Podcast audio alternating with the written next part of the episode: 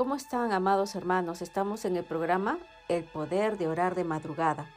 El día de hoy tenemos la palabra del Señor que está en segunda de Pedro capítulo 3 versículo del 17 al 18 que dice, Así que ustedes, queridos hermanos, puesto que ya saben esto de antemano, manténganse alerta, no sea que, arrastrados por el error de esos libertinos, pierdan la estabilidad y caigan, más bien crezcan en la gracia en el conocimiento de nuestro Señor y Salvador Jesucristo.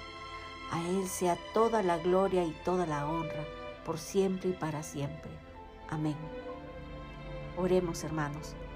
Señor nuestro Dios, te damos las gracias por darnos una sólida fortaleza en Jesús, el único Señor con quien podemos resistir toda violencia, odio, anarquía y crueldad que hay en el mundo. Y no importa lo que venga, queremos mantener en alto el estandarte de Jesucristo. En Él queremos esperar el tiempo cuando tus obras poderosas establecerán plenamente tu reino para todas las naciones de la tierra. Tú eres nuestro Dios y nuestro Padre. Protégenos y da luz a nuestros corazones para que siempre podamos estar alegres y podamos esperar en ti eternamente. Amén.